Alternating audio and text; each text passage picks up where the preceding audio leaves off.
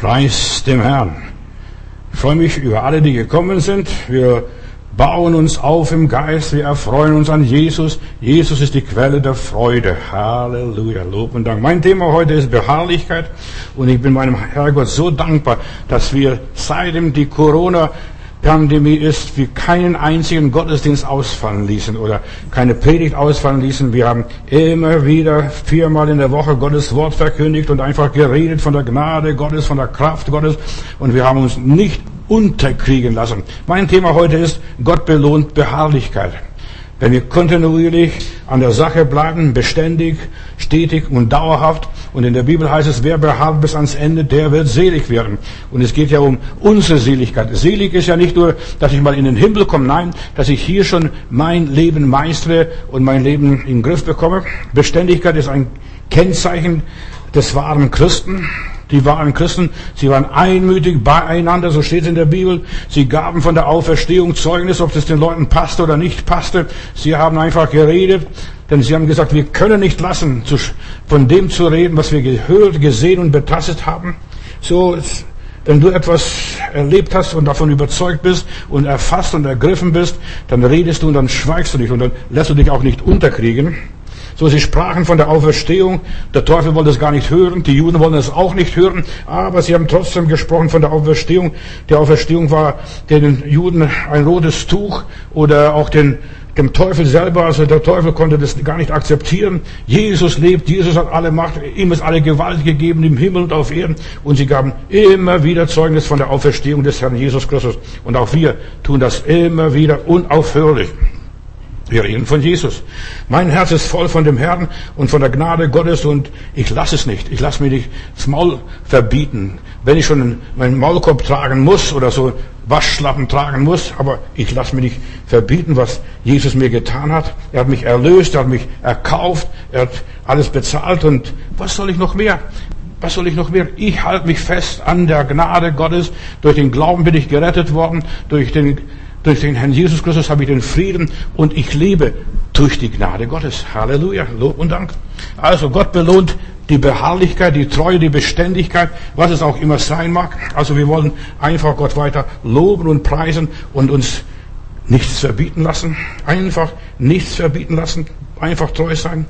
Das Christenleben besteht, ja, bei den Aposteln bestand es aus Beständigkeit. Lieber sterben wir Lieber lassen wir uns enthaupten, lieber lassen wir uns kreuzigen, lieber lassen wir uns ja, auseinanderreißen, aber wir werden nicht aufhören, von dem zu reden, was wir gehört und betastet haben. So, der Glaube an Jesus ist keine Eintagsfliege, äh, es ist nichts Kurzlebiges, etwas einmalig, so Strohfeuer, himmelhoch jauchzen, dann wieder zu Tode betrübt. Nein, die Freude am Herrn vergeht nicht. Lob und Dank. Die bleibt alle Zeit und ewiglich. Es ist nichts Flüchtiges, nichts Vergängliches. Ja, der Glaube an den Herrn Jesus Christus ist etwas Bleibendes. Lob und Dank. Etwas Beständiges, hat ewig Bestand für Zeit und Ewigkeit. Wir loben den Herrn. Ich denke nur an David, im Psalm 23, Vers 6, da heißt es, und ich werde bleiben im Hause des Herrn, immer da und ewiglich. Lob und Dank. Er wird bleiben. Er wird sich nicht vertreiben lassen. Und wenn, er, wenn sie ihn davonjagen, dann kommt er über die Hintertür wieder rein. Und so sind auch Christen, die finden immer wieder eine Hintertür, wie sie zu dem lieben Gott kommen können. Psalm 27, Vers 4, da lese ich, eines bitte ich vom Herrn, sagt David, dass ich gerne hätte, dass ich im Hause des Herrn bleiben könnte, mein Leben lang. Mein Leben lang. Um zu schauen, die schönen Gottesdienste in seinem Tempel und so weiter. Im Psalm 52, Vers 10 sagt dieser Beter wieder, ich aber werde bleiben wie ein grüner Ölbaum im Hause meines Gottes. Wenn du Gott verlässt, fängst an zu verwelken. Du merkst ganz schnell, wenn du ja keine Verbindung mehr mit dem Himmel hast, du kannst vielleicht eine Stunde aushalten, ein paar Tage, aber du kannst nicht ein Leben lang aushalten. Ich werde bleiben im Hause des Herrn und ich werde ein grüner Ölbaum sein im Hause meines Gottes und ich verlasse mich auf Gottes Güte immer und ewig. Du kannst auf so viele Sachen dich nicht verlassen, aber auf die Güte Gottes, auf die kannst du dich verlassen. Auf die Güte Gottes. Alles hört eines Tages auf, aber seine Barmherzigkeit hört nicht auf. Im Psalm 140, Vers 14, da lese ich, ja, die Gerechten werden deinen Namen preisen und die Frommen werden vor deinem Angesicht bleiben und frohlocken. Die werden bleiben. Du wirst merken, was da passiert nach der ganzen Corona-Pandemie, wie viele da noch übrig bleiben. Weißt, Satan begehrt die Menschen, Satan siebt die Gesellschaft und die wird schön gerüttelt. Pass auf, die ganze Pandemie geht noch viel weiter über Weihnachten, über Fasching, Rosenmontag, darüber hinaus bis nach Ostern und noch viel weiter. Selbst wenn sie Impfstoff haben, selbst mit dem Impfstoff wird nichts Gescheites gemacht werden. und erstens mal, sie können nicht alle impfen und sie haben gar nicht so viele Medikamente und sie wissen noch nicht einmal, was die Medikamente für Nebenwirkungen haben. Ich werde bleiben im Hause des Herrn. Weißt du, wenn du bei Gott bist, bist gesund, bist normal, geht alles in Ordnung. Verstehst du? Der Friede Gottes ist, was unser Herzen erfüllt. Da muss doch kein Beipackzettel lesen, kein Apotheker und kein Arzt fragen. Die Apostel blieben beständig Apostelgeschichte 2, Vers 42, da heißt es, sie blieben beständig, die ersten Christen im Brotbrechen, in der Freude, im Gebet. Ja, Sie blieben beständig, sie lobten und priesen Gott. Das ist, wo wir bleiben sollten, uns nicht vertreiben lassen sollten. Der Teufel möchte die Christen vertreiben aus der Gemeinschaft mit Gott. Die Gemeinschaft, ja, dass du mit dem lebendigen Gott verlierst und da verlierst du die Gemeinschaft mit deinem Herrn, mit deinem Meister, mit deinem Gesegneten. Ja, Jesus Christus ist derselbe, gestern, heute und in alle Ewigkeit derselbe. Also bleib bei ihm, bei diesem weisen, klugen, Friedefürst, ewig, Vater, König, was auch Jesus auch immer ist. Wenn du den Herrn verlässt, beginnst du zu welken. Und ich werde bleiben im Hause des Herrn ewiglich.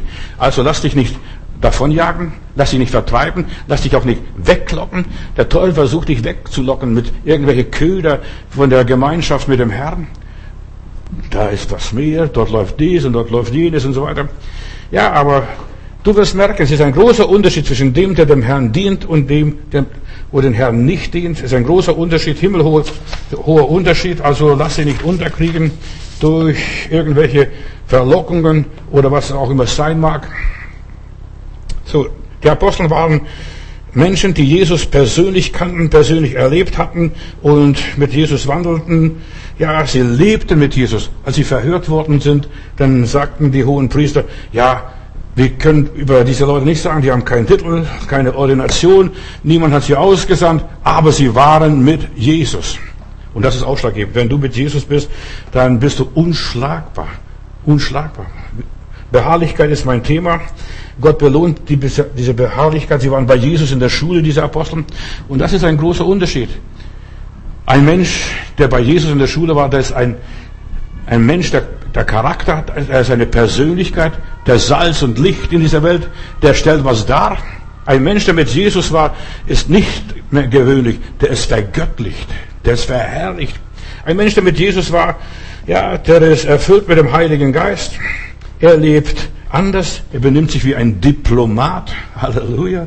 Das ist ein Mensch, der mit Jesus war. Wir können es nicht lassen, könnt machen, was ihr wollt mit uns, können uns totschlagen. Aber wir es nicht lassen zu reden von dem, was wir gehört und gesehen haben. Und ja, sie haben sich an Jesus festgehalten und die Frage ist, was habe ich, wenn, mich, wenn ich mich jetzt heute nach 2000 Jahren an Jesus festhalte? Was habe ich davon? Was habe ich davon? Der Gläubige dient seinem Herrn mit seinem Charakter, mit seinen Fähigkeiten, mit seinen Umgangsformen. Wir verherrlichen Jesus. Lasst die Menschen eure guten Werke sehen und sie werden den Vater im Himmel preisen. So heißt es einmal in der Bibel. Wir sind nicht menschengefällig, wir versuchen nicht Menschen zu dienen, sondern der Mensch, der an Gott glaubt, der dient dem Vater im Himmel, dem Schöpfer, für den er geschaffen worden ist, für den äh, Gott ihn in die Welt gesandt hat. Ich bewundere Menschen, ganz besonders lange Zeit habe ich den Mahatma Gandhi bewundert. Er, Mahatma Gandhi hat einmal zitiert, äh, ich wäre beinahe Christ geworden. Und es hat nicht viel gefehlt wenn ich nicht, dass, wenn, dass ich Christ wäre. Aber du siehst, da ist etwas passiert, als er in Südafrika war. Da hat er mit dem Missionar John Stanley oft Gespräche geführt und der Stanley fragt ihn, Herr Gandhi, Sie interessieren sich so für die Bergpredigt, so für die Worte Gottes und so weiter. Warum schenken Sie nicht Ihr Herz dem Herrn Jesus Christus und so weiter? Und wären Sie ein Nachfolger Jesu? Was wäre geworden, wenn Gandhi ein Nachfolger Jesu geworden wäre? Was wäre geworden? Aber der ist nicht geworden, ist, der blieb ein Hindu. Und Gandhi antwortete Stanley und sagte, oh, ich lehne die Lehre Christi nicht ab. Ich liebe deinen Jesus oder deinen Christus. Er ist nur so, es ist nur so, dass so viele, die sich Christen nennen, die sind so verschieden von Christus. die sich Christen schimpfen, die sind so verschieden von Christus, hat er gesagt. Gandhis Ablehnung war nicht gegen Jesus, gegen das Christentum. Äh, und da ist ein Vorfall gewesen in Südafrika. Es hat sich ereignet, er wollte mal in eine Kirche gehen, eine christliche Kirche besuchen. Und damals gab es diese Apartheid noch in Südafrika. Und er geht die Treppen hoch in diese Kirche und dann kommt gleich der Ordner, ein Diakon, ein Ältester und sagt, bitte verlassen Sie sofort die Kirche. Sie haben hier nichts zu suchen. Gandhi suchte Jesus. Er wollte mal eine Predigt hören in der Kirche und so weiter. Und er hat die Lehre Jesus studiert, war sehr ernsthaft damit beschäftigt, Christ zu werden. Es hat nicht mehr gefehlt. Und dieser Älteste hier, ja, hat ihn abgewiesen, er darf nicht die Kirche betreten, das ist nur für Weiße. Auf den Stufen der Kirche wurde er dann abgewiesen. Äh, der Weiße versperrte ihm den Zugang, hat ihn fast von der, von der Treppe gestürzt. Ja, das sind Christen, die lieben Heilandsleute, die Frommen, die Religiösen. Deshalb, ich sag, gibt nicht für die Christen was. Verstehst du, die sind schlimmer manchmal wie die Heiden, nur in aller Liebe. Und da, was ist passiert? Als der, der Akuna sagte, wo denkst du, wo gehst du hin? Wie du Kafir. Verstehst du, also Inder äh, dass er der, dieser Kaffee war. Und er war so schockiert von den Christen. Und das sollen Christen sein, die Christus repräsentieren. Und Gandhi antwortete, ich würde gerne hier den Gottesdienst besuchen. Und der Älteste hat dann geknurrt. Und in dieser Kirche ist kein Platz für dich. Verstehst, in dieser Kirche ist kein Platz für dich. Und verschwinde von hier, sonst lass ich von der Polizei dich wegholen. Ja, keinen Platz für dich. Ich weiß, heute noch, ich bin nach Kalkutta gefahren, da heißt es nur für Weiße. Verstehst du? Und nur für die, verstehst du, Sitzplatz, verstehst du? Rastenunterschiede. Und das ist schlimm. Von diesem Moment sagte Gandhi und entschloss sich ganz fest, äh, Christentum nicht mehr anzunehmen, mit Christus nichts zu tun. Er will nur Christus haben, also Jesus, Jesus studieren und mit, sich mit Jesus beschäftigen. Die Bergprediger waren fasziniert davon, aber nichts mit dem Christentum. Und so viele Menschen sind draußen, weißt du, dann sagen sie, ja, den Herrgott wollen wir, aber das Bodenpersonal wollen wir nicht. Genau das ist so. So, ich würde, sagt Gandhi später, nie wieder Christ werden wollen, auch wenn die mich bekehren wollen, Herr Stanley. Charaktervolle Menschen, beständige Menschen behandeln Menschen alle gleich. Verstehst du? Mensch bleibt Mensch, egal welche Hautfarbe er hat. Das Blut, jeder, auch der Farbige hat, hat weißes Blut. Halleluja. Auch der Indianer hat weißes Blut. Auch der Indianer. Jeder, jeder Mensch. Ja. Auch der Straßenfeger. Egal welchen Stand, welchen Titel, welchen Beruf er hat, ob der Geschäftsmann oder Christ, alle Menschen sind vor Gott gleichwertig. Beharrlich sein. Wir wollen die Lehre Jesu verkündigen. Und Jesus liebt alle Menschen, auch die Samariter, auch die Palästinenser, auch die Türken, auch die Russen und auch Chinesen und die Amerikaner. Ich weiß nicht, welche Schattierung die Leute auch sein wollen. Die ersten Christen, sie waren einmütig beieinander und das waren gemischt. Da waren Zeloten dabei, da waren Pharisäer dabei, da waren ja, Zöllner dabei in dieser Clique um Jesus. Matthäus der Zöllner, das war einer der Apostel, den Jesus auserwählt hat. Und da waren Juden dabei, das war der Judas Ischariot. Und da waren Galiläer dabei, das waren so diese Hitzköpfe. Petrus, sollen wir gleich da ein Messer nehmen und dann die Leute abschlachten? So war, so war Petrus, der hat gleich den, dem einen das Ohr abgehauen. Das waren Radikale. Aber sie haben in zehn Tagen in Jerusalem damals, wo Jesus sagt, bleibt in Jerusalem, haut nicht ab. Sie haben einander akzeptiert, sind, sind aufeinander eingegangen, aufeinander zugehört, beharrlich sein. Geschwister und Freunde, wir müssen uns einander annehmen, so wie Christus uns angenommen hat. Er hat uns als Sünder angenommen, als Lumpen angenommen, als Süfkes angenommen, als Verbrecher angenommen, als, ja, was weiß ich, was wir alles waren. Euer waren das alles, wenn ich den Korintherbrief lese, da heißt es Knabenschwände, also Schwule, Lesben, äh, Verbrecher, was weiß ich, Räuber. Euer waren einer, aber, aber wir sind jetzt verändert, wir sind jetzt verwandelt. In Christus sind wir eine neue Kreatur. Und Gläubige haben einen guten Charakter. Und das ist das Aushängeschild für Jesus. Nicht wie dieser Südafrikaner dabei Gandhi. Ich bin so traurig. Ich bin so traurig über so viele Christen. Was wäre die Welt, wenn der Gandhi zum Glauben gekommen wäre? Und es hat nicht gefehlt. Es hat nicht gefehlt. Es gefehlt an diesem einen Diakon dort. Es gibt nichts Gutes. Ja, bei so vielen Namenschristen, Scheinkristen und so weiter, an denen der Heilige Geist nicht arbeiten konnte, er sie nicht heiligen konnte, ist es so wichtig, dass wir gewogen werden, von Gott geprüft werden. Wie heißt es einmal in der Bibel? Gewogen, gewogen und so leicht erfunden. Die Frage ist, was ist unser Christentum wert? Ist unser Christentum, Christentum überhaupt etwas wert? Ist es überhaupt etwas wert? Ich frage mich immer wieder. Ich würde, wenn ich so einem Diakon auf der Treppe begegnet wäre, ich wäre auch kein Christ geworden. Ich würde sagen, Ade, ich bleibe ein Atheist lieber. Was weiß ich alles, wenn ich mit solchen Leuten zusammengekommen wäre. Wie viele Menschen sind solchen Menschen äh, begegnet, die von Christus und Christentum keine Ahnung haben, nur Namenschristen? Ein guter Charakter, das ist, was Beharrlichkeit bewirkt. Und an einem Charakter muss man arbeiten. Viele kommen nicht weiter, weil sie nicht beständig sind. Wenn, wenn wir ein Musikinstrument lernen wollen, da heißt es üben, üben, üben, üben, üben und nochmals üben. Ich bin ja, einige Jahre in der Schule gesessen, in der Grundschule, bei uns auf jeden Fall war es in der Schule, da war das Bild von Lenin und von Stalin so bin ich in die Schule reingekommen. Und dann war es nach einer Weile, ist der Stalin verschwunden, als der Khrushchev kam, aber da hing das Bild von Lenin und drunter stand immer, lerne, lerne, lerne. Ich weiß nicht, ob bei euch in der DDR auch sowas war, aber bei uns war das lerne, lerne, lerne. Und das ist an deinem Charakter arbeiten. Und die meisten Leute arbeiten nicht an ihrem Charakter. Ich bin mal lange, eine Weile bin ich bei Freimaurern gewesen und da ist interessant ist, bei diesen Freimaurern, da kann jeder quatschen, was er will, da muss er zuhören, was der andere erzählt. Und das ist, das heißt, dass du den anderen genauso nimmst, wie der ist. Da erzählt der eine über das, der andere über das, dass, dass du man vielleicht Kopf schüttelst und sagst, nee. Und da habe ich mal gefragt, sag mal, dass es euch das nicht ausmacht, dass der so einen Unsinn erzählt. Nein, das ist Charakterschulung, dass du den anderen so annimmst, Nächstes Mal erzählst du deinen Unsinn, deinen Unsinn. Und du willst auch angenommen und angehört werden. Und genauso ist es auch im christlichen.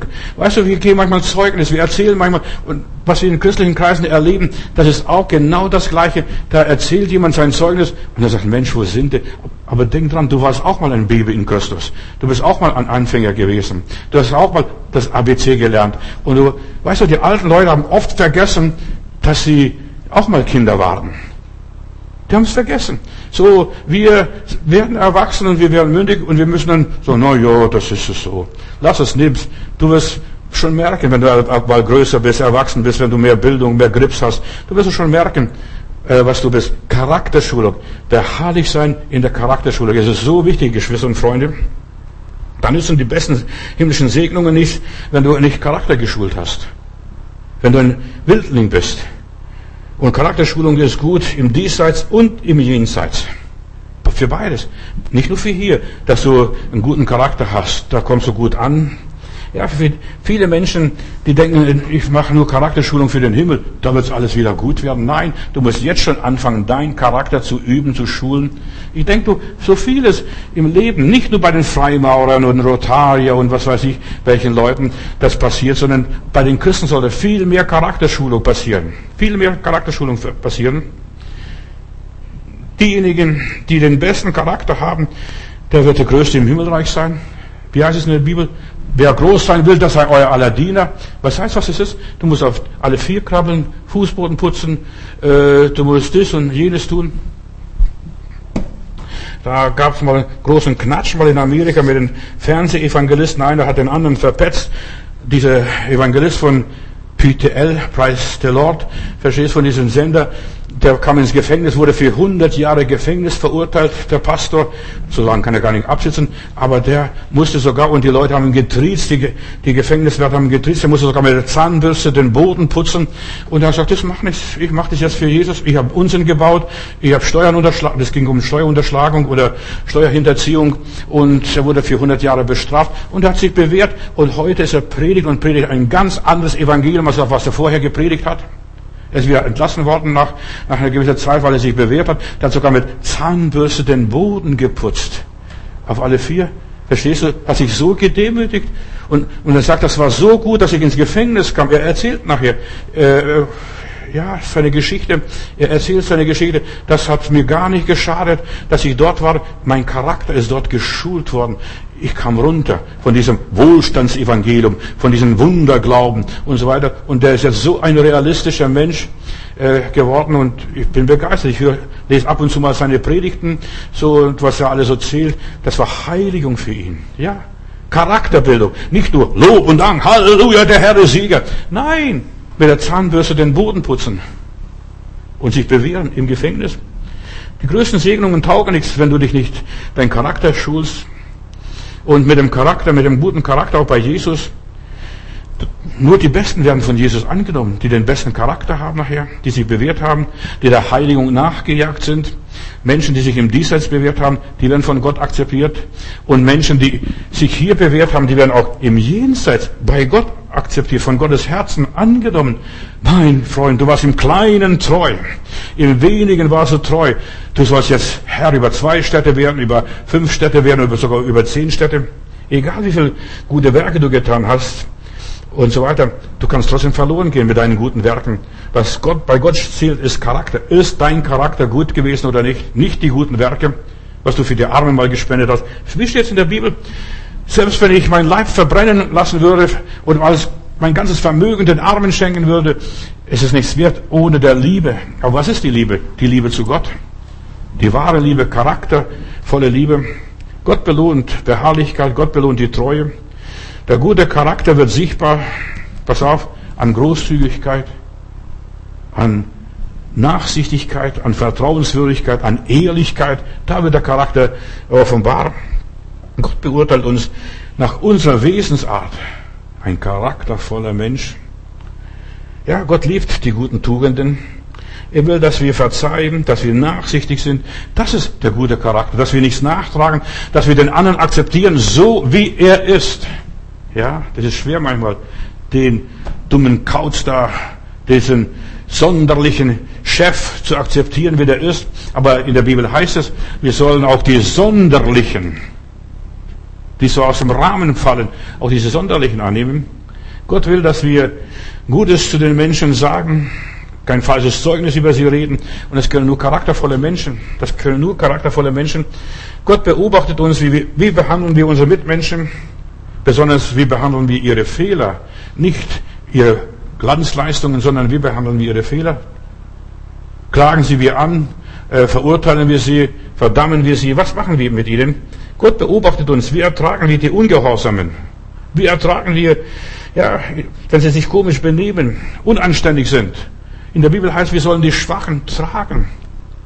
Diese kleinen Babys in Christus unter Umständen. Bemühe dich um ihr Wohlergehen um die Schwachen, die Hilfsbedürftigen, die Kleingläubigen. Oh, Jesus sagt, oh, wie oft muss ich euch tragen, ihr Kleingläubigen, kapiert es nicht. Und der Herr Jesus hat seine Jünger immer wieder als Kleingläubige bezeichnet, aber er hat sie nicht abgewiesen.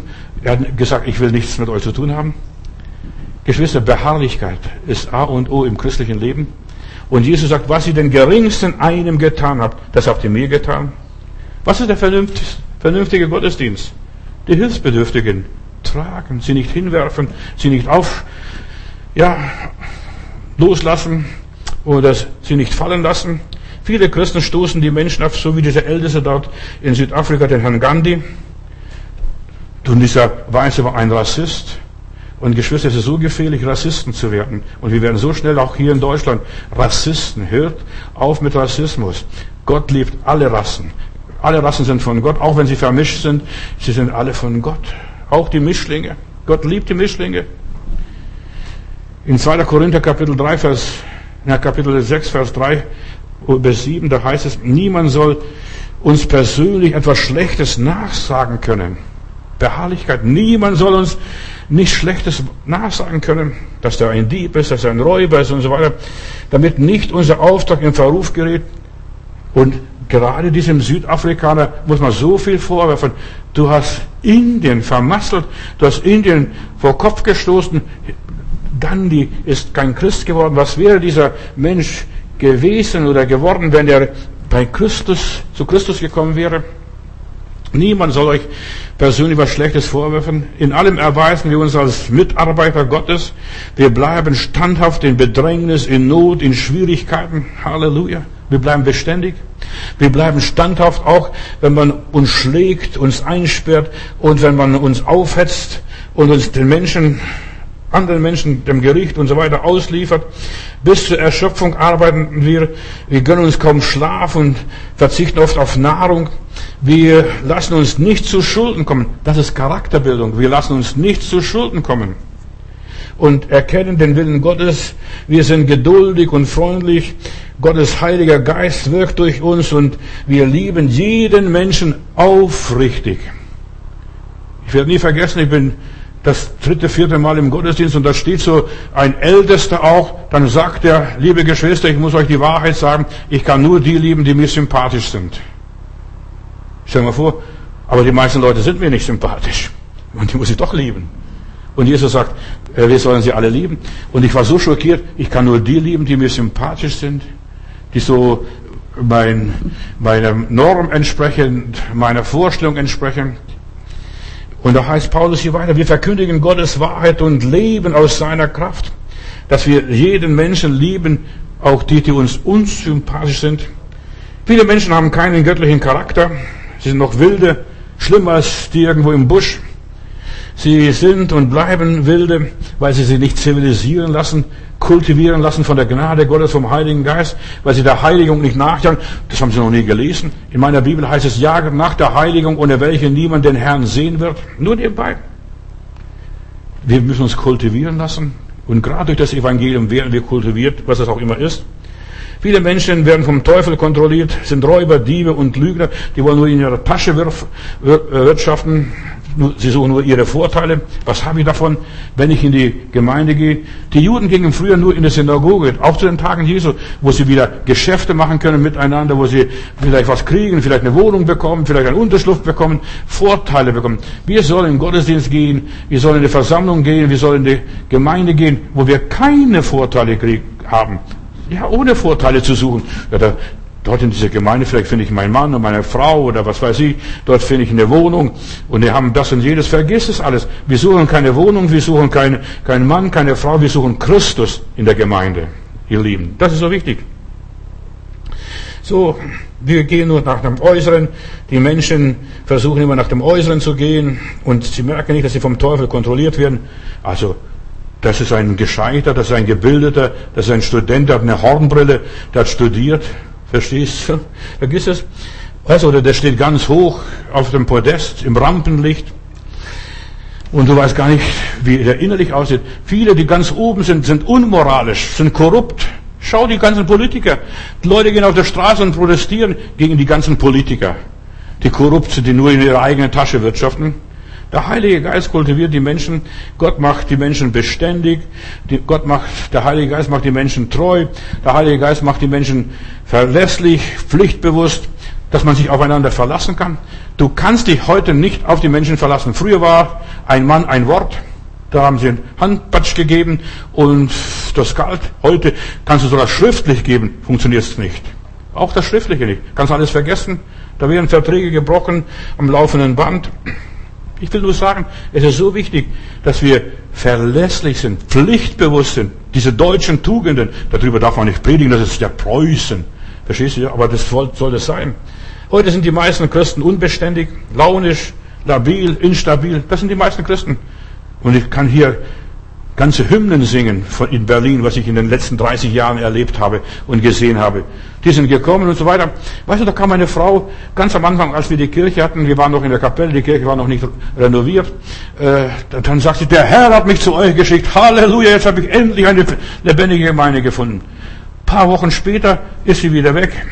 Dann rufe ich sie an. Ja, sagt sie, Bruder Matthäus, ich habe eine andere Gemeinde gefunden, die ist geistlich, die ist voll, die loben den Herrn, die tanzen und jubeln und wedeln mit den Fahnen und was weiß ich, was sie erzählt hat.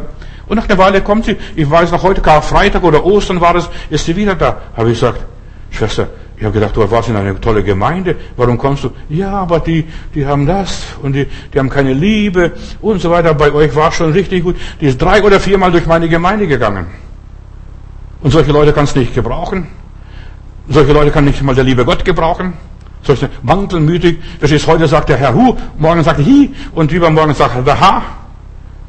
Ja, und Gott ist nicht. Wenn Gott etwas sagt, das ist der Weg, den, den führt er. Gott führt uns in Beständigkeit kontinuierlich. Wenn du ein Baum, eine Pflanze immer wieder verpflanzt, die Pflanze, aus dieser Pflanze wird nichts werden. Die wird keine Frucht tragen. Und so sind viele Christen, die tragen keine Frucht, weil sie ständig von Gemeinde zu Gemeinde verpflanzt worden sind. Da ein bisschen geschnuppert, dort ein bisschen geschnuppert. Und, diese, und ich darf die eine sagen, diese Frau war von sämtlichen Irrlehren verseucht und, und vergiftet. Der hat was so gesagt, die Gemeinde sagt es so und der Prediger sagt es so, die Lehre, also die Gruppe sagt es dann so, diese Bewegung sagt dann so. Und am Schluss, was weiß ich, wo die gelandet ist, auf jeden Fall nicht dort, wo sie landen sollte durch die Gnade Gottes. Nur nebenbei.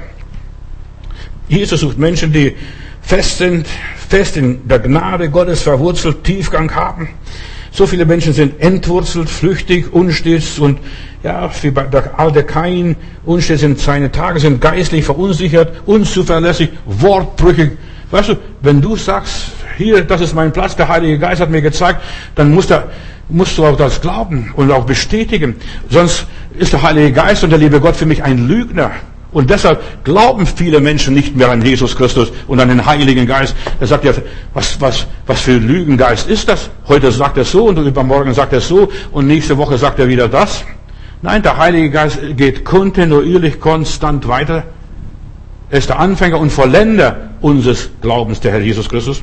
Der Heilige Geist macht uns beständig. Hebräer 13, Vers 9, da heißt es, es ist ein köstlich Ding, wo das Herz fest geworden ist. Halleluja, das Herz fest geworden. Und, und wie wird das Herz fest? Da, wenn ich weiterlese, da heißt es, welches geschieht durch die Gnade. Das Herz wird fest durch die Gnade. Beständigkeit gibt es, wo man seinen Platz gefunden hat, wo man steht. Die Alliierten, als sie Japan, als Japan kapitulierte, haben sie eine Insel eingenommen und da stand ein Soldat noch zwei, drei Jahre nach dem Krieg, stand noch ein Soldat, ich kämpfe für den Kaiser. Dann sagte er, der Kaiser hat schon längst abgedankt. Aber ich sagte, dann sagte er, mir hat es noch niemand gesagt. Er kämpfte für den Kaiser. Ein tapferer Soldat, der wurde sogar ausgezeichnet, weil er so tapfer für seinen Kaiser gekämpft hat, obwohl der Kaiser schon längst abgedankt hat. Wir sollten an dem Platz, wo wir hingestellt sind, so lange bleiben, bis Gott uns von diesem Platz abruft. In aller Liebe. In dem Dienst, in der Arbeit, in der Gemeinde, welches geschieht durch Gnade. Da brauchst du so viel Gnade auszuhalten. Du brauchst keine Gnade, um wegzulaufen, aber du brauchst Gnade, stehen zu bleiben. Dennoch bleibe ich stets bei dir, o oh Herr. Beständigkeit gibt es, wo man seinen Platz ausfüllt, seine Aufgabe, seinen Auftrag entdeckt hat. Das ist mein Platz. Hier will mir der liebe Gott haben. Und wenn ich Apostelgeschichte Kapitel 2 lese, besonders Vers 44, sie taten alles zusammen, sie hatten alles gemeinsam, die ersten Christen. Und sie erlebten Wunder. Und sie erlebten die Herrlichkeit Gottes. Warum viele Christen nichts mit Gott erleben, ist, weil sie ja nicht mehr diese Beständigkeit üben. Sie taten alles gemeinsam. Tag für Tag versammeln sie sich. Tag für Tag dienen sie einander. Tag für Tag ermutigten sie einander. Tag für Tag waren sie füreinander da. Tag für Tag deckten sie die Nöte ihrer Mitbrüder und Mitschwestern. Tag für Tag feierten sie und jubilierten und priesen Gott. Tag für Tag hatten sie Freude im Herrn, waren begeistert, dass der Herr da ist. Und das waren ihre Motive, dass sie zusammengehalten haben. Tag für Tag. Nicht nur ab und zu mal gelegentlich. Ja. Und manche denken, ja, wenn ich nur ab und zu mal in den Gottesdienst gehe, das, ist, das reicht nicht aus. Tag für Tag, das regelmäßig ist, was Gott segnet. Das regelmäßige. Morgens regelmäßige Zeit zum Gebet, mittags regelmäßige Zeit zum Gebet, so wie man Essen macht. Weißt du, bei manchen Leuten kannst du sogar die Uhr stellen äh, nach den Gewohnheiten, was sie haben. Und so viele Christen haben keine äh, göttliche Gewohnheiten. So, wenn es ihnen einfällt, jetzt fühle ich, ich sollte langsam mal irgendwo eine Gemeinde besuchen, mal eine Predigt hören und jetzt sollte ich vielleicht Pastor es mal, was er im Internet verzapft, mal hören. Ja, so, so sind manche Leute. Ich kenne solche Pappenheimer in aller Liebe. Aber weißt du, wir wachsen durch das Regelmäßige. Wir wachsen durch das Regelmäßige. Regelmäßig essen, regelmäßig dienen, regelmäßig Gott loben und preisen. Tag für Tag. So steht es in der Bibel. Weißt du, die Kleinigkeiten, Tag für Tag. Tag für Tag. Oder nimmst du die Stunden, wie sie kommen. Tag für Tag nahmen sie gemeinsame Mahlzeiten ein. Tag für Tag wirkte Gott in ihrer Mitte. Tag für Tag passierte immer wieder was Neues in der Gemeinde. Tag für Tag da hat der Herr Menschen zu der Gemeinde hinzu, die da gläubig wurden. Das war normal. Zum Jonkel Schulte, zum großen Pastor in Süd, äh, Südkorea, da kam mal ein kleines Mädchen und sagt, Pastor, beten Sie für mich. Und sagt er, für was? Ich habe schon, bin drei Wochen Christ und also gehe mit dem Heiland und ich habe noch kein Wunder getan. Oder in den letzten drei Wochen ist kein Wunder passiert. Weißt du, für uns sollte ganz normal sein, dass es Tag für Tag Gebetserhörungen gibt, Tag für Tag Segnungen gibt, Gottes Gegenwart erleben wir und so weiter, Tag für Tag. Sie blieben beständig, regelmäßig, sie waren zusammen, sie taten freiwillig, das musste niemand zwingen. Also jetzt lass uns alles in einen Pott werfen. Nein, sie taten es freiwillig. Gott segne die Freiwilligkeit und die Beständigkeit. Diese Beharrlichkeit ist es so wichtig, ihr Lieben. Beständig und regelmäßig etwas tun ist so wichtig. Du gewohnst dich. Weißt, der Mensch ist ein Gewohnheitstier. In aller Liebe. Ist ein Gewohnheitstier. Was du mal gewohnt bist, das, das machst du so von, mit links. Da ist keine große Anstrengung mehr nötig. Aber du musst zuerst mal eine Gewohnheit entwickeln. Und deshalb, ich rate immer wieder, äh, mal 21 Tage Gott loben und preisen. 21 Tage sagen, ich mache das und jenes nicht. 21 Tage. Hör meine Proklamation auf, von meiner Internetseite und dann verwende es tagtäglich. Sie blieben beständig auf dem Weg. Ja, selbst als sie verfolgt wurden, sie lobten Gott um Mitternacht. Der Paulus in Philippi, um Mitternacht. Das war ihre Zeit, wo sie Gott lobten. Sie haben gesagt, ja, also von wegen auch, selbst wenn wir im Stock sind, wir werden grunzen wenigstens. Und sie haben Gott gelobt im Stock und dann verschaffte Gott so einen Hinterhalt, dass die Erde bebte und da was passierte. Sie blieben beieinander, sie hielten zusammen und so weiter. Und Satan tobte, wurde wild weil sie das regelmäßig, regelmäßig hatten. Der Teufel will uns von der Regelmäßigkeit abholen, dass wir uns abgewöhnen, dreimal am Tag unser Fenster Richtung Jerusalem aufzumachen und zu sagen, groß ist der Herr, groß und mächtig ist der. Dreimal am Tag. Sie hatten alles gemeinsam. Sie blieben in der Liebe Tag für Tag. Sie blieben in der Begeisterung. Sie motivierten sich gegenseitig. Und deshalb brauchen wir die Gemeinde. Ich brauche die Gemeinde nicht nur, um unterhalten zu werden. Nein, ich brauche die Gemeinde, dass, dass, ich dass wir uns gegenseitig motivieren. Ich sehe dich, du siehst mich. Und ich weiß, der ist noch auf dem Weg und er kämpft immer noch seinen Kampf. Die ersten Christen, sie blieben miteinander verbunden. Regelmäßig. Wenn du mal jemand regelmäßig nicht anrufst, verstehst du, dann vergisst du den. Wir hatten zu Hause mit meiner Familie, wir hatten einen Posaunenchor kom komplett von Zugposaunen, Trompete und ich habe Tuba Bastuba gespielt. Bei mir war das am einfachsten, verstehst du, mit meinen Lippen äh, zu blasen, aber an den Trompeten. Die Trompeter, die mussten regelmäßig üben, konstant üben. Und wenn die mal einen Tag nicht Ansatz geübt haben, und mein Vater hat sogar ins Geschäft seine, sein Mundstück genommen und immer wieder mal reingeblasen auf der Toilette. Das hat sich ein bisschen blöd angehört, aber der hat auf der Toilette seine Blasübung gemacht in Mundstück. Und ja, ist es wichtig, er sagt, wenn ich das nicht mache, kann ich da nicht mitblasen. Und, und er hat früher in einem großen Kirchenchor Posaunen gespielt, deshalb hat er das auch übernommen, dass, dass, er, dass wir dann Musik, auch diese Musik liebten. Und weißt du, und ein guter Dirigent hört sofort raus, ob du Ansatz hast oder keinen Ansatz hast. Verstehst? Und der Heilige Geist hört's raus, ob du noch im Geist bist oder nur tust, als ob du im Geist gewesen bist. Weißt du, im Geist, die Leute, die im Geist mal sind, die wissen, wie es im Geist funktioniert. Wie man weiß sagt, wie man das macht, wie man das macht, wie man in Zungen spricht und so weiter. Aber es ist wirklich durch den Heiligen Geist getrieben. Also den Ansatz. Gemeinde ist ein Werk Gottes. Jesus sagt, ich will meine Gemeinde bauen und die Pforten der Hölle werden meine Gemeinde nicht überwältigen. Und der Herr tat täglich hinzu zu der Gemeinde, die da gläubig wurden. Die Menschen wurden erfüllt von Jesus. Gläubig ist nicht jeder, der ein bisschen fromm ist, ein bisschen fromm spielt oder ein bisschen mit der Hand wedelt oder an Engel glaubt oder dankbar ist oder ein so netter, süßer Mensch ist. Ein wahrer Gläubiger bekennt Jesus und zwar regelmäßig nicht nur einmal bei irgendeiner Gelegenheit. Nein, Gott will, dass wir Jesus regelmäßig bekennen, regelmäßig zu dem Herrn Jesus stehen. In der Bibel heißt es einmal, so du mit dem Herzen glaubst und mit dem Munde bekennst, wirst du selig werden. Und wir sollen nicht nur ab und zu mal selig sein, sondern tagtäglich, Tag für Tag selig werden. Bekenne Jesus. Jesus sagt, wer mich vor den Menschen bekennt, den werde ich auch bekennen vor meinem himmlischen Vater. Und das brauche ich täglich dass ich im Himmel bekannt werde. Du musst für deine Bekanntheit was tun, was unternehmen. Es reicht nicht aus, nur zu glauben, dass es einen Gott gibt. Das macht der Teufel auch. Also der, da ist nichts Besonderes, wenn du an Gott glaubst. Manche Leute denken, die tun was Besonderes, wenn sie an Gott glauben. Nein. Welche der Geist Gottes leitet, das sind Kinder Gottes. Und zwar regelmäßig. Nicht nur ab und zu mal, dass du die Kurve kriegst, sondern der Heilige Geist soll dich tagtäglich leiten. Der Herr wirkte Beständigkeit damals. Er wirkte Einmütigkeit, der Heilige Geist. Er wirkte wahre Liebe, nicht nur ab und zu mal, dass wir nett sind, dass wir nur die lieben, die uns sympathisch sind. Nein, der Heilige Geist äh, wirkte damals, dass sie zueinander hielten, wie Pech und Schwefel. Und das ist so wichtig. Der Herr wirkte.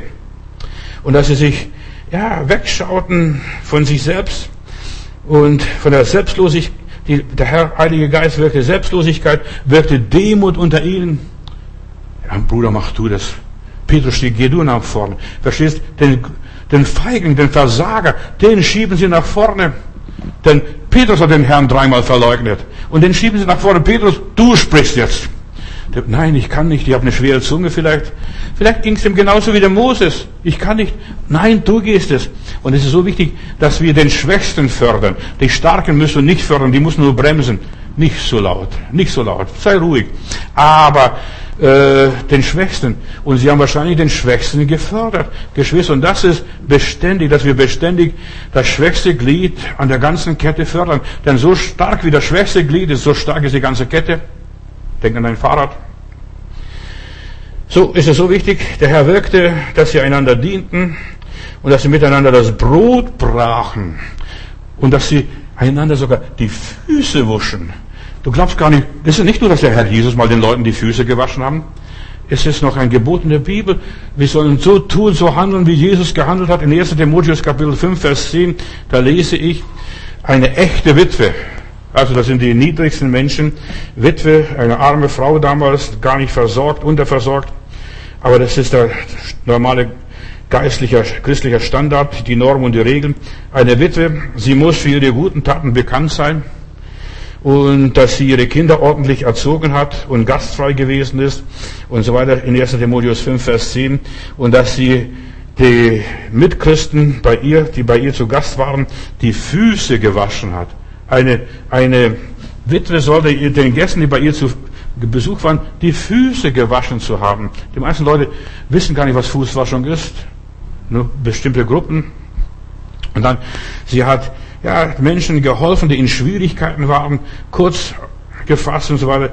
Das soll, das soll jede Witwe sein. Also die, die sollen, die, diese Witwen sollst du akzeptieren.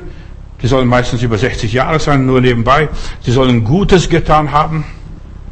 Ja, und das sind Witwen, die ihre Gäste Füße gewaschen haben. Weißt du, was das heißt? Fußwaschung ist nicht nur, dass du sofort Wasser nimmst, sondern die Füße wäschst. Nein, Fußwaschung ist Ermutigung.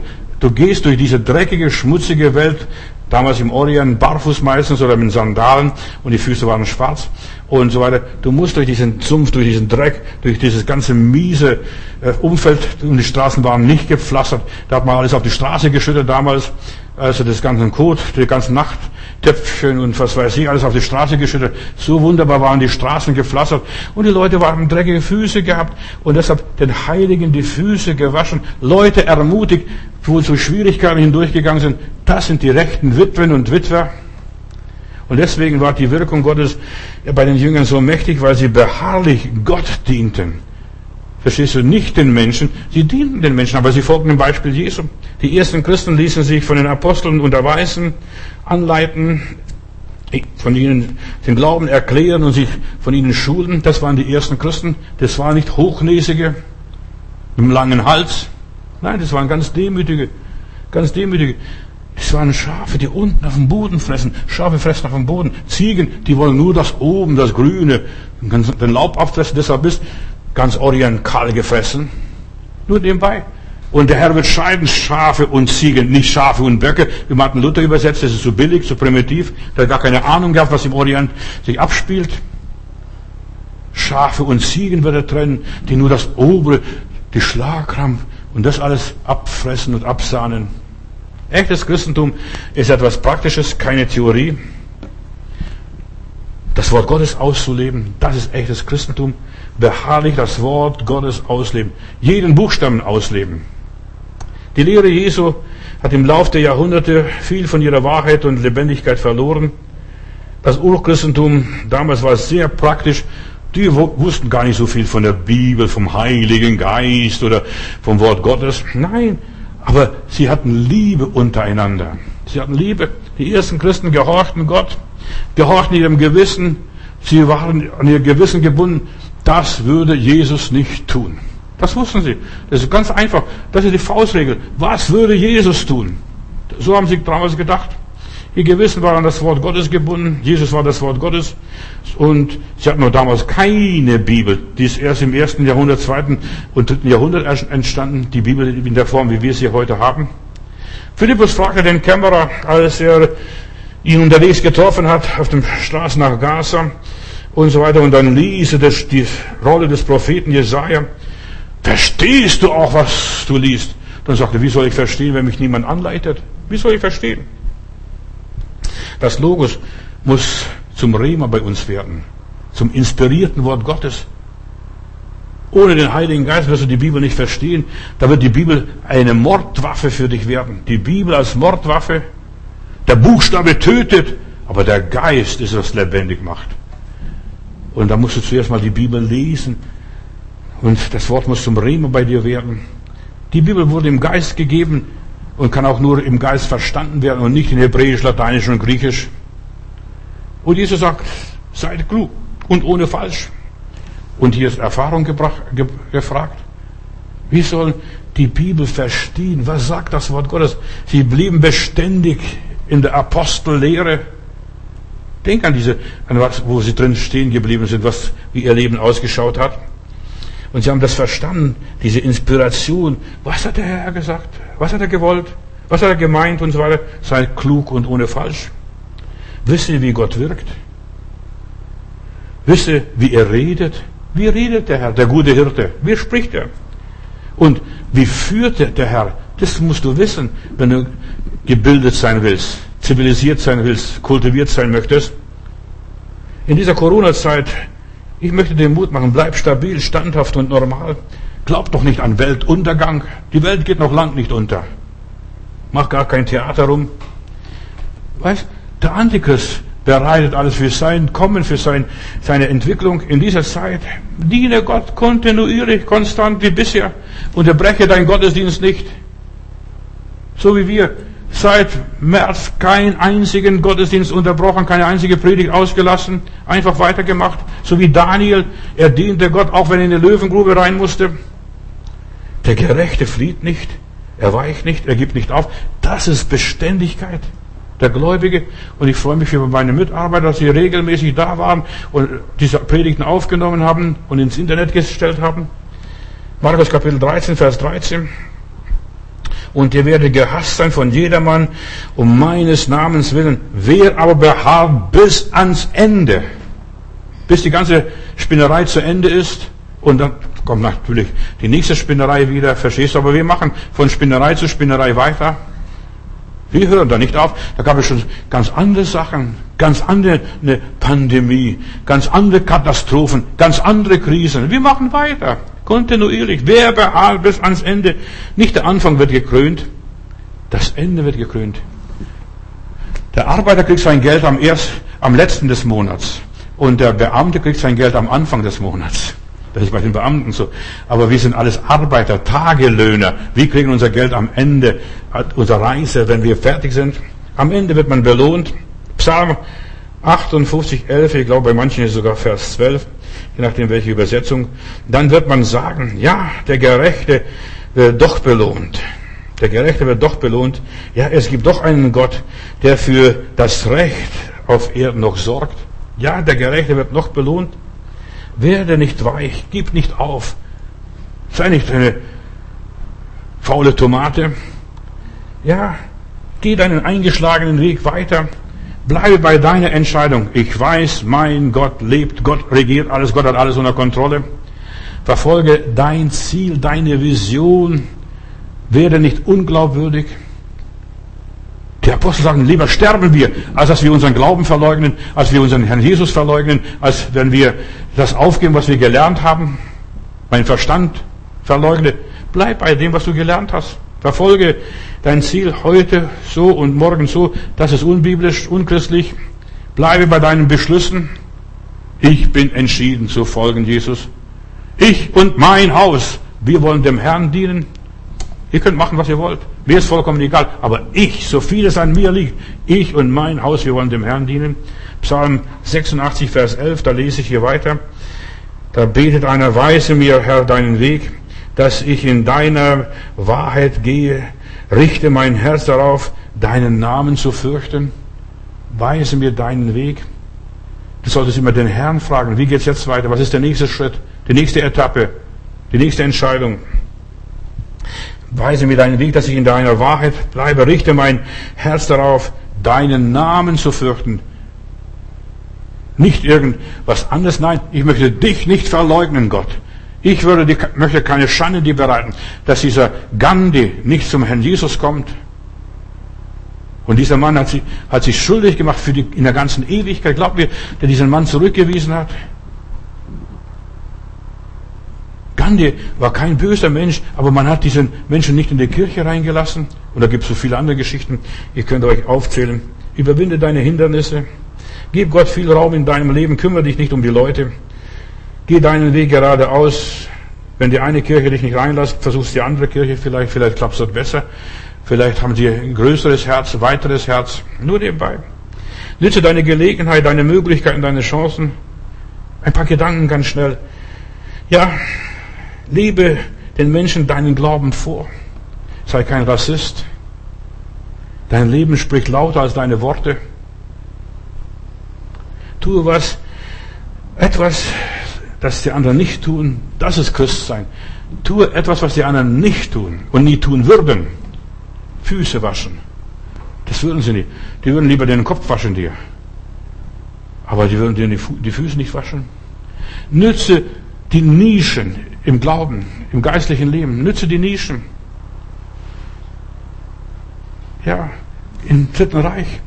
Ich habe den Film durch ganz DDR in elf Städten der DDR für meine Evangelisation als erstes vorgeführt von Corrie ten Boom, die Zuflucht. Corrie ten Boom hat und ja, ihre Geschwister, die haben die Juden versteckt vor den Nazis. Es war verboten. Christen müssen manchmal sogar verbotene Sachen tun. Christen verstecken oder Juden verstecken.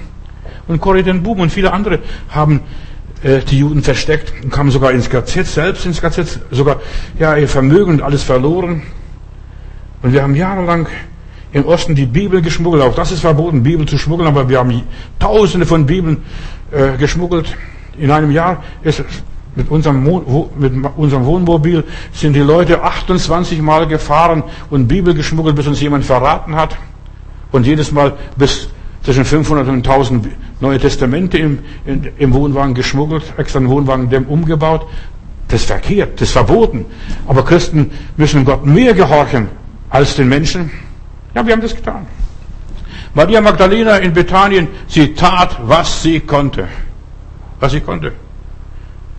Spreche mit Menschen über Dinge, die sie gerne hören. Ich will ein paar Gedanken die machen. Sprich mit Menschen gerne über die Dinge, die sie hören. Über das Wetter, über Blumen, über Weintrauben, über, über, was weiß ich, Karotten, egal, über die Natur, über die Kinder, was sie gerne hören. Und nicht über das, was sie äh, nicht gerne hören. Aber du wirst sehen, du kannst anfangen beim Wetter und du kommst beim Heiland hin. Wenn du, das gescheit, wenn du das gescheit machst, kluge gewinnen Seelen steht in meiner Bibel. Erzähl den Menschen gerne, was sie gerne hören. Plaudere mal über Gesundheit. Da, da reden die Leute Tag und Nacht bald über Gesundheit. Jetzt über Corona. Da gibt es so viel Grund zum Reden, warum man diese Waschlappen trägt, diesen Dreckschleuder oder Virenschleuder. Aber warum trägt man diese Sachen und warum ist es so und, ja, und was du davon hältst und warum wir so und so eingestellt sind? Bleibe kontinuierlich beharrlich an der Sache. Am Ball bleiben heißt es so im Sport. Ja. Wenn du deine Eigenart bewahrst und heiligst und von Gott durchdringen lässt, entwickelst du ein Format. Weißt du, wir sollen bei dem wissen, was du hast. Gebrauche das, was du hast. Was hast du in den Händen? Wahrscheinlich gar nichts. Aber, und dieses gar nichts, gebrauche mal. Gebrauche dieses gar nichts. Wäre das, was Gott wollte, dass du wirst? Fange an, Gott mehr zu gehorchen, tue das, was er dir sagt, was dein Herz dir sagt. Verstehst Gott hörst du sowieso nicht, weil er zu weit weg ist. Aber was dein Herz dir sagt, das ist in dir. Deine innere Stimme. Du solltest dem ein bisschen helfen. Du solltest die alte Frau besuchen. Vielleicht solltest du ihr die Wäsche waschen. Oder vielleicht mal die Fenster putzen. Oder sonst etwas. Geh mal vorbei und frag mal die Oma. Was ihr einem der Geringsten getan habt, habt ihr mir getan. Muss nicht vom Heiland erzählen. Aber irgendwann werden die, Leute fragen, warum tun sie das? Und dann kannst du sagen, und du solltest erst von Gott reden, wenn du gefragt wirst und nicht vorher. Denn vor, wenn du vorher redest, ist es Perle, Perlen vor die Säue zu werfen und das ist nicht unser Auftrag. Unser Auftrag ist, erst dann uns zu verantworten, wenn wir gefragt werden. Bleibe beharrlich im Zeugnis geben und zwar im Zeugnis ausleben. Tue das, was du klar verstehst, was du in der Bibel gelesen hast und dir einleuchtet und dir bewusst wird, wird was du wirklich begreifst. Aha, und da solltest du darüber reden. Nicht über Dinge, wovon du gar keine Ahnung hast. Von den 144.000, vom neuen Jerusalem, was vom Himmel kommt. Oder dem Antichristen 666, verstehst du? Da ist sowieso gesagt, wer Weisheit hat. Aber die meisten Leute haben gar keine Weisheit. Das unterstelle ich. Ja, tue nur das, was du ein, wozu du ein gutes Gewissen hast, wo dein Herz zustimmt, wo die innere Stimme sagt, jawohl, das ist es so. Lass dich nicht verunsichern von niemand und von nichts. Sei sicher deiner Sache. Mit großer Gewissheit gaben die Apostel Zeugnis von der Auferstehung Jesu. Die waren dabei. Sie haben den Auferstandenen gesehen. Sie sind ihm begegnet. Sie haben mit ihm zusammen gegessen. Auch wenn deine Zukunft düster aussieht und alles noch im Nebel ist, halte deine Spur, dann fahre Schritttempo. Einfach Schritttempo. Jetzt Novembernebel und so weiter. Fahr im Schritttempo. Lerne im Kleinen treu zu sein. Beharrlichkeit ist mein Thema. Die Bibel sagt, Epheser 5, Vers 16, kauft dir gelegene Zeit aus, denn die Tage sind böse. Ich weiß nicht, ob du schon gemerkt hast, die Tage sind wirklich böse. Jetzt haben wir Shutdown, Jetzt glaubst du das nicht, das und jenes nicht. Die Zeit ist böse. Kauf die Zeit aus, was du frei hast. So viel Freiheit, wie wir bisher hatten, letztes Jahr hatten, so viel Freiheit wirst du nicht mehr haben. In aller Liebe. Wirst du nicht mehr haben. Kannst beten, so viel du willst. Das ist verpasste Gelegenheit. Verstehst du? Das goldene Zeitalter ist vorbei. Jetzt kommt Ton und Erz, alles so vermischt und vermengt. Halte dich nicht an den Corona-Nebelschwaden, diesem Flop, das wird vergehen. Ist nur ein Floppy, mehr nicht. Halte dich an den Herrn. Die, die auf den Herrn harren, kriegen neue Kraft. Sie fahren auf wie Adler, sie laufen und werden nicht müde. Das gehört dazu. Beharrlichkeit, Beständigkeit, Geduld, Ausdauer. Das ist, was sich auszahlt. Unterm Strich. Gott sucht nach Ausdauer, nach Beharrlichkeit. 2. Könige 13 ist eine interessante Geschichte. Das ist von diesem Elisa. Stell dir mal vor, dieser Prophet Elisa erkrankte. So ist in dieser Geschichte die Rede davon, dass Elisa erkrankte. Er sollte sterben. Und ist der König Joasch von Israel, der kommt hinab und weint, jetzt wird mein Prophet, mein Helfer sterben. Und Elisa sagte zu ihm, nimm deinen Bogen und dein, ein paar Pfeile. Und als er den Bogen und die Pfeile nahm und so weiter, da sprach der König, dann sprach er zum König Israel, spanne und schieße einen Pfeil zum Fenster raus. Und du solltest auch zum Fenster mal einen Pfeil ausschießen. Und dann sagt Elisa weiter, ich bete jetzt für dich. Also spann dein Pfeilbogen und Elisa betet für dich. Und dann sprach er zum König, hier ist Joscha, Joasch. Und dann sagt, so, und jetzt nimm diese Pfeile und schlag diese Pfeile auf den Boden. Und was macht dieser gute Mann? Er schlägt nur dreimal. Lies mal diese Geschichte. Interessant. Nur dreimal. Und da wurde diese Elisa böse und so weiter, dass er nur dreimal schlug. Da wurde der Mann Gottes zornig und sprach, hättest du fünfmal oder sechsmal geschlagen, so hättest du die Aramäer, wirklich die Syrer, also bis zum letzten aufgerieben. Aber nun wirst du nur, du hast nur dreimal geschlagen, du wirst in Hazael äh, zwar abdrängen, aber du wirst mit ihm immer Probleme haben, weil dein Glaube zu klein gewesen ist. Du solltest sechsmal zum Boden schlagen oder siebenmal vielleicht, womöglich, was auch immer ist. Der Herr gab ihm Gnade und erbarmte sich seiner Aber was ist das ein Leben? Verstehst du, der Herr erbarmte sich sein und gab Gnade. Also das ist für mich viel zu billig. Der hätte viel mehr in seinem Leben erreichen können. Schade, der König schoss nur dreimal oder schlug dreimal und dann blieb stehen. Und der Prophet Elisa sagte, warum? Warum? Denn er, er starb anschließend, dieser Elisa. Er starb.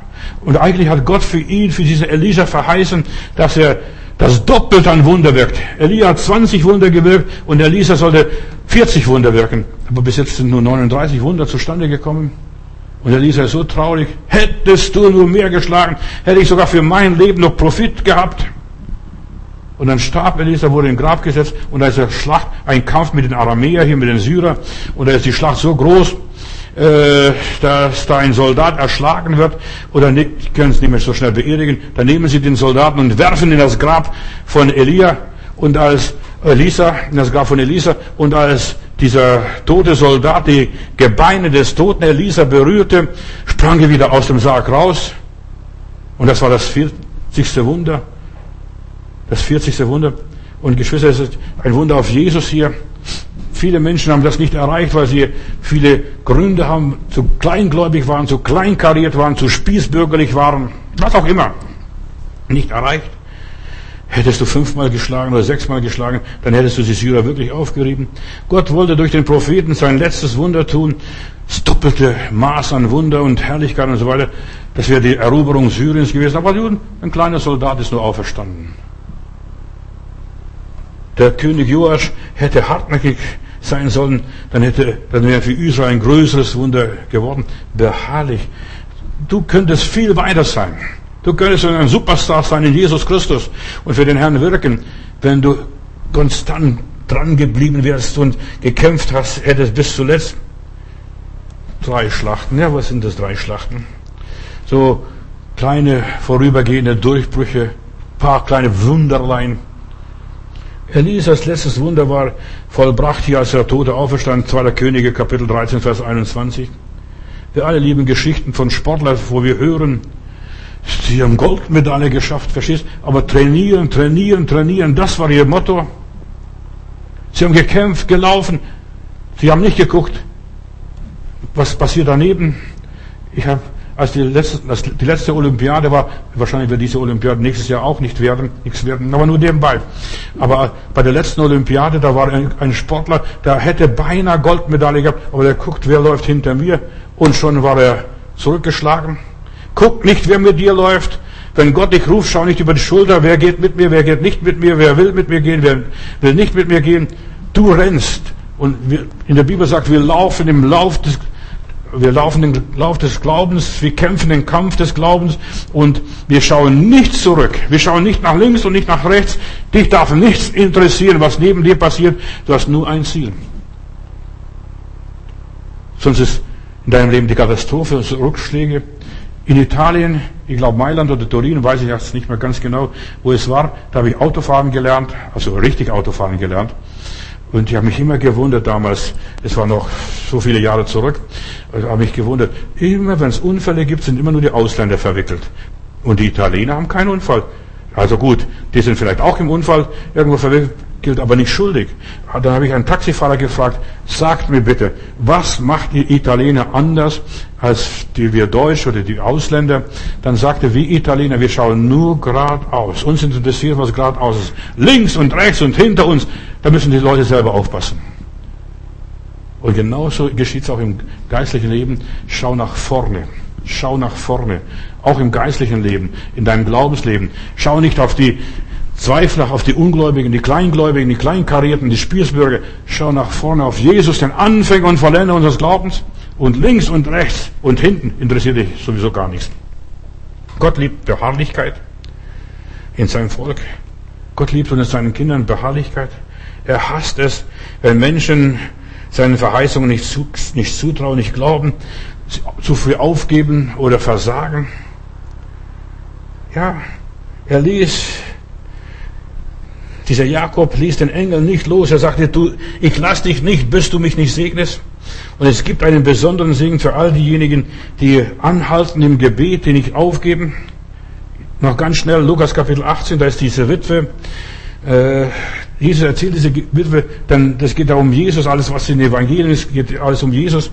Und diese Witwe, die bedrängt den Richter um ihres, Martin Luther sagte so, um ihres Gei, unverschämten Geilens willen hat der Richter Recht geschaffen. Und Jesus sagte, dieser Richter, obwohl er Gott nicht fürchtet und so weiter, dieser Richter hat der Frau Recht gegeben. Und in meiner Bibel heißt es weiter, um, ja, und Gott wird seinen Auserwählten Recht schaffen, die zu ihm rufen Tag und Nacht. Also du solltest nicht aufhören, wenn du Probleme hast, so lang zu beten. Früher hieß es bei uns immer durchbeten, bis du das Wunder hast, bis die Herrlichkeit Gottes da ist. Der Herr ist treu. Beharrlichkeit ist der Schlüssel, ja, wie du weiterkommst. Bete weiter, suche weiter, klopfe weiter. Irgendwann geht die Tür auf. Irgendwann passiert das Wunder. Gott hat wunderbare Siege für uns auf Lager. Wir haben ein schönes Lied früher gesungen. Ich will streben nach dem Leben, bis dass ich's gewinne. Kennst du dieses Lied? Ja, ich will streben nach dem Leben, wo ich selig bin. Ich will ringen, einzudringen, bis dass ich's gewinne. Halt man mich, so lauf ich fort. Bin ich matt, so ruft das Wort. Fortgedrungen, dort gedrungen, durchgedrungen, bis zum Kleinort hin. Als berufen zu den Stufen vor des Lammes Thron will ich eilen und nicht verweilen, denn das bringt bösen Lohn. Wer auch läuft und läuft so schlecht, der versäumt sein Kronenrecht. Wer was da hinten, das mag schwinden, ich will nichts davon. Jesus richte mein Gesicht nur auf jenes Ziel, lenk die Schritte, stärkt die Tritte, wenn ich Schwachheit fühl. Lock die Welt, so sprich zu mir, schmäht sie mich, so tröste du. Deine Gnade führt gerade mich aus ihrem Spiel. Du musst ziehen, mein Bemühen ist zu mangelhaft, wo es erst fehle, spür die Seele, aber du hast Kraft, weil dein Blut ein Leben bringt und dein Geist mein Herz durchdringt. Dort wird's krönend sein. Gott ist es, der es schafft. Halleluja. Lieber Heiland, ich danke dir, dass dein Heiliger Geist uns treu hält, uns festmacht und unerschütterlich macht, uns charakterfest macht. Herr Jesus, ich will streben nach dem Leben. Wir lassen dich nicht, so wie dieser jener Jakob dort in dieser Nachtstunde, bis du uns segnest. Und solange du bei uns im Boot bist und uns hilfst, schaffen wir es. Halleluja. Dir wollen wir treu bleiben bis ans Ende und selig werden. Dein Wort sagt, wer beharrt bis ans Ende, der wird selig werden. Und wir wollen dabei sein. Amen.